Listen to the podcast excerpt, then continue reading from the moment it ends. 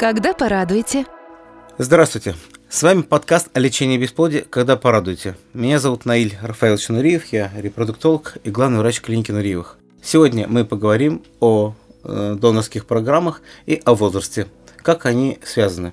У меня сегодня в гостях Диана Рустемовна Суворова, эмбриолог клиники Нуриевых. Диана Рустемовна, здравствуйте. Здравствуйте, Наиль Рафаилович. Угу. Опять же, э, в чем проблема с возрастом? Видите ли вы ее как-нибудь, эмбриологи? Да, действительно, это прослеживается, прослеживается благодаря статистике. Мы видим, что женщины в старшем репродуктивном возрасте, старше 40 лет в частности, беременеют хуже, чем девушки до 40 лет. Хм, вот именно такая градация. До 40 лет все хорошо, а в 41 все плохо. Ну, на самом деле нет. Эти границы довольно размыты.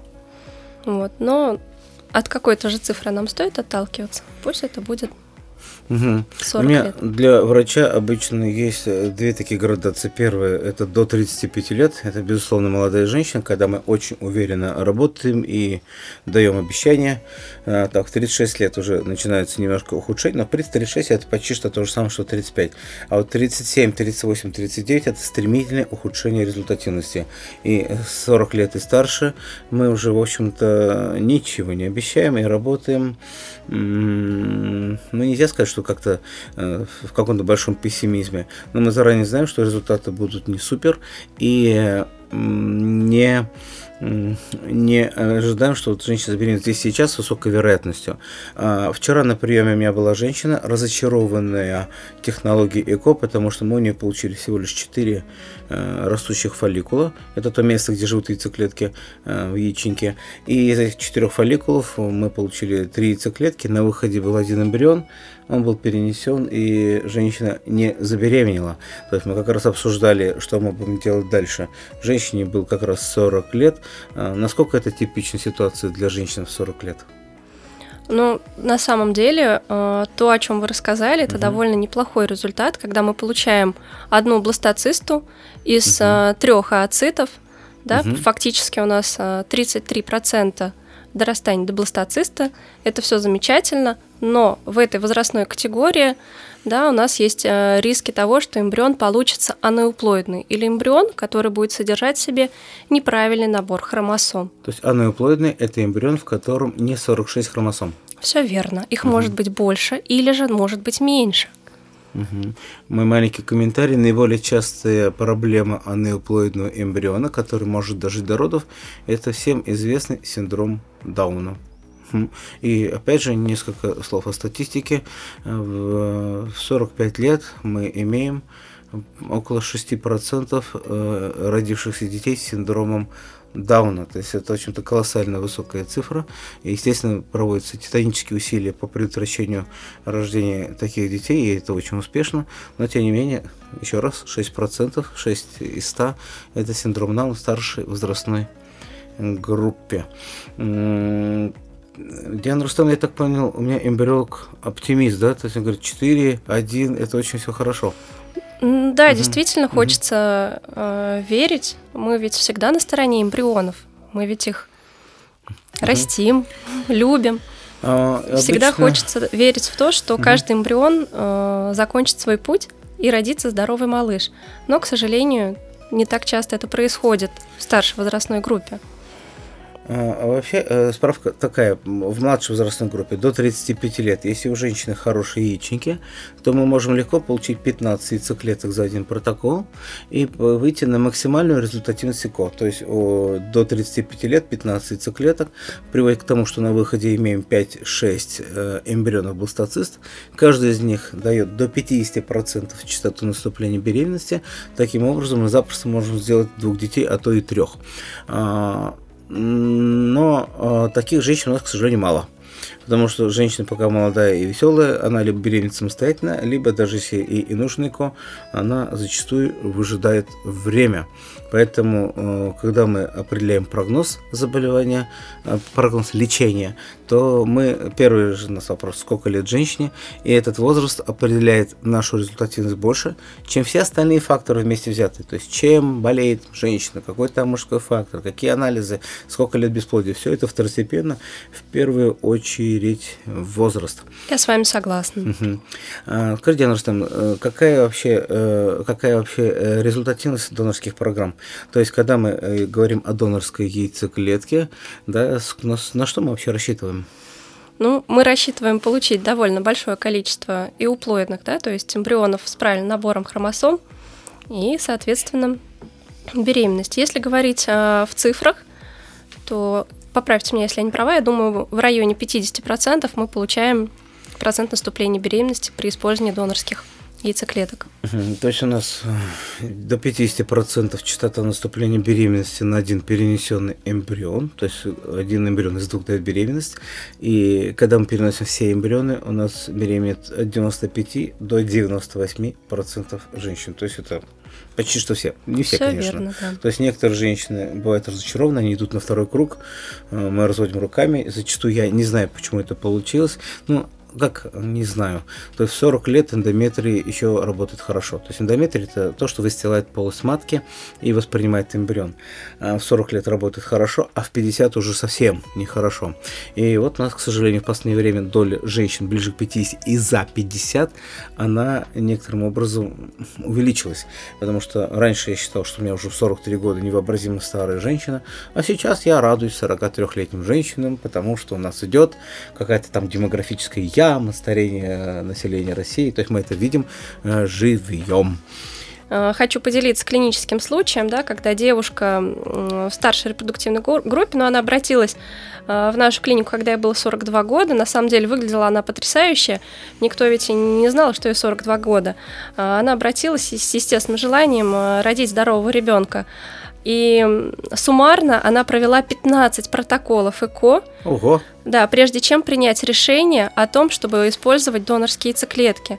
Все эти 15 протоколов были неудачные. Мы комбинировали использование донорской спермы, видимо, а, мужчина как-то был более угу. лоялен да, к использованию своего биологического материала.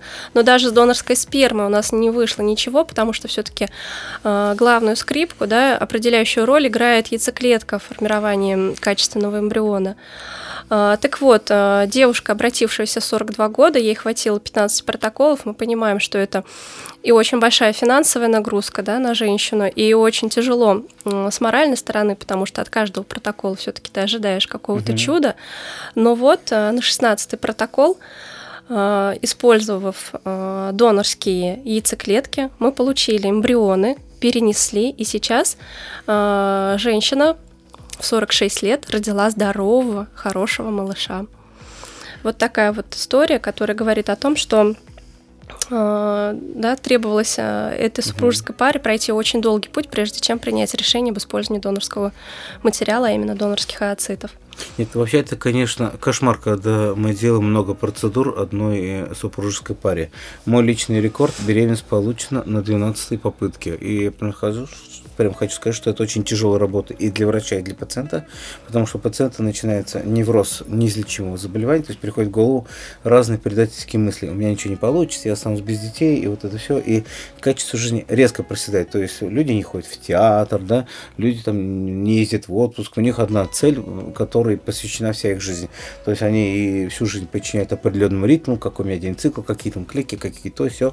И это э, не очень нормально. Но э, зачастую зачастую мы с пациентами обговариваем результаты, шансы, и они выбирают путь беременности со своими ацитами. И зачастую такие дети и появляются. То есть я сейчас, может быть, даю кому-то избыточные надежды, но э, то есть при определенном упорстве, если у нас есть хотя бы одна яйцеклетка, беременность мы получить можем.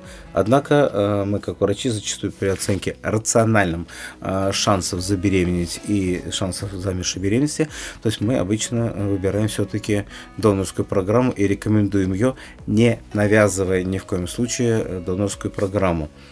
А, и еще немножко из справочного материала, то есть вероятность замершей беременности, э, замершей или остановившейся, или э, это еще раньше называли выкидышем в первом триместре, э, доходит до 40% в возрасте 40-41 год, и в 45 лет она доходит до 90%, то есть 9 беременностей из 10 прерываются в возрасте 45 лет, если беременность получена с использованием своей яйцеклетки, даже если женщина забеременела естественным путем. То есть, вот зная такую статистику, мы э, не особо радуемся, когда женщина приносит положительный тест на беременность, потому что мы понимаем, что впереди еще большая, тяжелая дорога. Ну и опять же, синдром Дауна до 6% в 45 лет.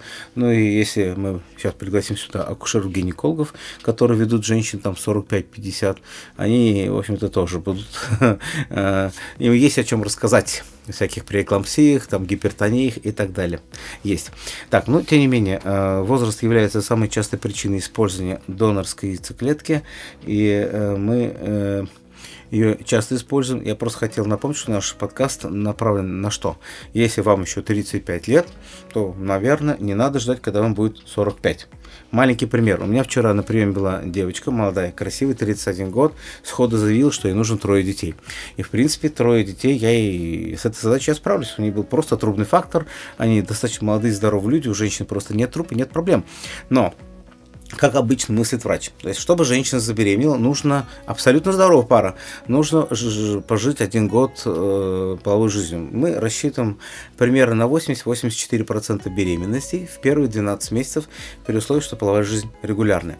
Итак, один год на то, чтобы забеременеть, один год условно на беременность, один год на кормление грудью, иногда это не один год, а полтора, а даже два, а иногда женщина только покормила грудью и некоторое время хочет просто от детородной функции передохнуть. Таким образом, вот этот жизненный цикл э, беременности 3 года минимум, а то и 4. 4 чаще. 4 умножаем на 3, получаем 12 лет, ну, допустим, минус 2 года на э, все эти э, лактации и кормления, то получается, что на третьего ребенка женщина ко мне придет после 40. Таким образом, молодая красивая девочка, я когда я все это дело начинаю объяснять, им сразу приходит в голову концепция, давайте мы сделаем двойню, два ребенка по цене одного. А, значит, эта концепция мне не нравится, потому что мы рискуем здоровьем детей, мы можем получить двух недоношенных, то есть совсем нездоровых людей вместо одного здорового. И поэтому, наверное, опять же, если вы хотите многодетную семью, большой там двухэтажный дом, три машины и большой сад, то, наверное, беременеть надо начинать немножко раньше. Поэтому еще раз, три или четыре года на ребенка, сразу расценим, перекидываем свои силы. И к репродуктологу а, я прошу вас, приходите до 40 лет, еще лучше ближе к 30, то есть мы поможем вам распланировать семью. В общем, наша профессия так раньше называлась, врач э, планирования семьи. Э, сейчас ее называют больше репродуктологом. И э, давайте подведем итоги. Э, что можно сказать? Э, мы всегда врачи за использование своей родной яйцеклетки и своих родных сперматозоидов, чтобы дети были от родителей похожими друг на друга и на родителей, и чтобы женщина сама выносила здорового, веселого ребенка. У нас не всегда так получается, и в некоторых случаях, кроме донорской яйцеклетки, к сожалению, мы предложить ничего не можем. Иногда мы женщине сразу говорим, что поезд ушел, иногда мы говорим, что мы можем успеть заскочить в последний вагон поезда, и иногда мы достаточно оптимистично смотрим на э, наш прогноз, и все это в первую очередь зависит от возраста. Пожалуйста, не тяните время, э, приходите к врачам вовремя. Итак, с нами была Диана Рустемовна Суворова, эмбриолог клиники Нуриевых. Диана Рустемовна. Всего хорошего, Наиль да. И Наиль Рафаэлович Нуриев, и был подкаст «Когда порадуете». До свидания. До свидания. Подкаст создан при поддержке клиники Нуриевых, ведущего медицинского центра по лечению бесплодия и ЭКО.